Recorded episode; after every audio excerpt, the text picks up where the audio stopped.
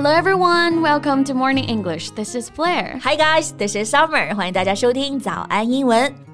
Blair, have you watched any Korean TV shows? Mm, I don't often watch Korean shows, but there's one I like. Reply 1988. Yeah, I got it. 请回答一九八八，对不对？对，我也喜欢，真的很好看呢。And especially in winter, I would just rewatch it. I don't know why. Maybe I feel like the show can give me a warmth during cold days. and those actors and actresses in the show have really good acting. Yeah. They literally brought the parts to life. 是的，剧情让人感动，而且这些演员们的演技真的也很好，把角色都演活了。嗯，这个演活了就是赋予了角色生命嘛，所以英文呢就可以说 bring the parts or bring the roles to life。尤其是那三个妈妈啊，they portray the parts vividly。对我们韩国大妈们的演技杠杠的。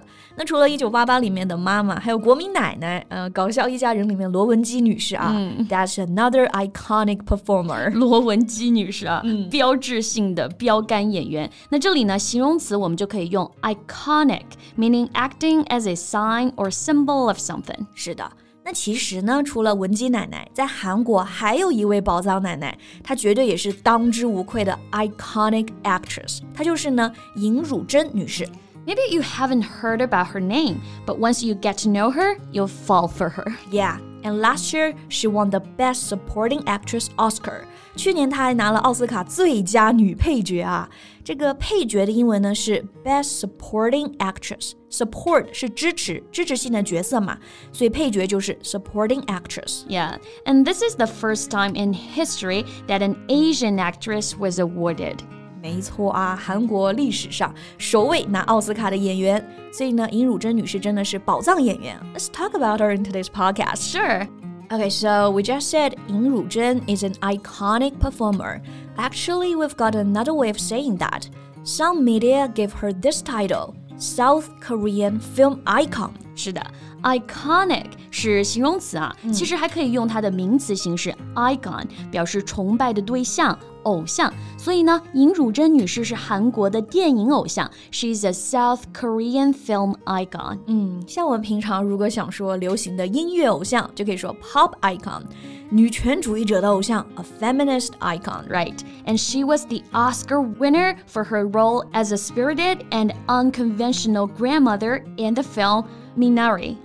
Yeah, and at the age of seventy three，是的，七十三岁高龄拿到了奥斯卡啊。那她在电影里面呢，饰演的是一个精神饱满的、不传统的老奶奶，a spirited and unconventional grandmother。Spirit 这个词比较熟啊，表示精神的名词。Spirited 就是形容词啊，充满精神的，full of energy, determination or courage。 unconventional 就是 not conventional. Yes. 不遵循传统啊，不循规蹈矩的。And in real life, she's pretty similar. Yeah. In a documentary, she was filmed doing exercise in the morning, having owning a fourth of an apple and a cup of coffee for breakfast, and still maintaining a busy work routine. 所以是说，在实际生活中呢，尹汝贞女士和剧里的角色啊都很像，一样的 spirited，活力满满。像她早起做运动， 早餐就吃四分之一个苹果，那我肯定会饿。然后还有咖啡，还全国各地到处工作。I think she's even got a more spirited life than I do. I feel the same. 真的感觉她的生活比我们要精神多了啊。嗯、那我们刚刚呢就讲到了另外一个词 unconventional，就可以很好的描述她的职业发展。Her career path was in some way unconventional. 嗯，是的。因为她其实不是传统中韩国美女的样子。像她有一次接受采访，她就这么说啊：“I'm not the Korean beauty standard. To be an actress, you had to be pretty, very pretty. They didn't care about acting, so to them, I'm very strange looking, and in a good way.” very modern, not obedient to anybody. 不是颜值派，但却是实力派。Yeah. Not obedient to anybody. 不需要顺从任何人。那这里的 obedient 意思就是服从的、听话的。Doing what you're told to do or willing to obey. obey。因为像那个时候，其实很多女性的形象就是乖乖听家里男人的话，但是呢，尹汝贞女士不是，她特别独立。Right. At that time, Korean society was really like male dominated, not less the film industry. So Yin Ruzhen came to embody a new type of independent Korean woman, which was really something. 是的 male dominated，就是说整个社会都是以男性为主导的。具体表现呢，like if you're a divorced woman, producers would hesitate to give you work。 因为像尹汝贞女士她离婚了，那导演们、制片人们就不会给她很多的机会，so she could only get small roles here and there. But that won't stop her. Because of her hard work and terrific acting, her work steadily improved and took roles in some shows that turned out to be a hit. 总之来说，她就是很厉害。对，She really impresses me with her acting and her attitude. 那讲到厉害这个词啊，我们生活当中用到的真的很多了。嗯，But how do we say it in English? I think we can talk about it. 哎，可以啊，这样子我们以后要来夸尹汝贞女士，也知道怎么夸。那比如第一个很常见的形容词就可以说 impressive。She's impressive。嗯，那你刚刚用到了 impress 这个动词是吧？嗯，impress somebody with something，给某人留下了深刻的印象。所以 impressive 形容词就是印象特别深刻的、特别厉害的。Yeah, like you are impressive. you too. You're awesome. You're terrific. You're amazing. 哇，这妙语连珠的。就刚刚贝贝说这几个形容词啊，什么场合都能用，就夸人特别棒、特别厉害。嗯，那要夸人厉害呢，也是有一些句子可以用的。For example, we can say you're really something. Yeah, yeah, you're really something. 这句话不是说哇你真的是个东西啊，而是一句很好的夸人牛的话。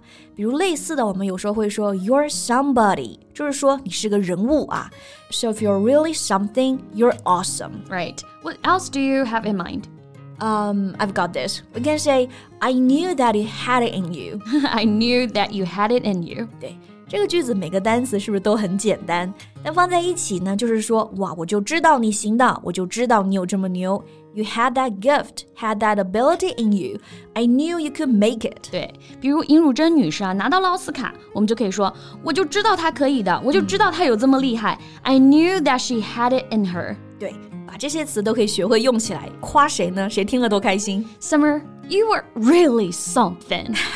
Blair, you're the most impressive woman I've ever seen. Okay, that's enough. All right. 那今天呢，我们就给大家介绍了这位宝藏韩国奶奶啊，还有一些地道的表达。And that's all the time we have for today. Okay, so thank you so much for listening. This is Blair. This is Summer. See you next time. Bye.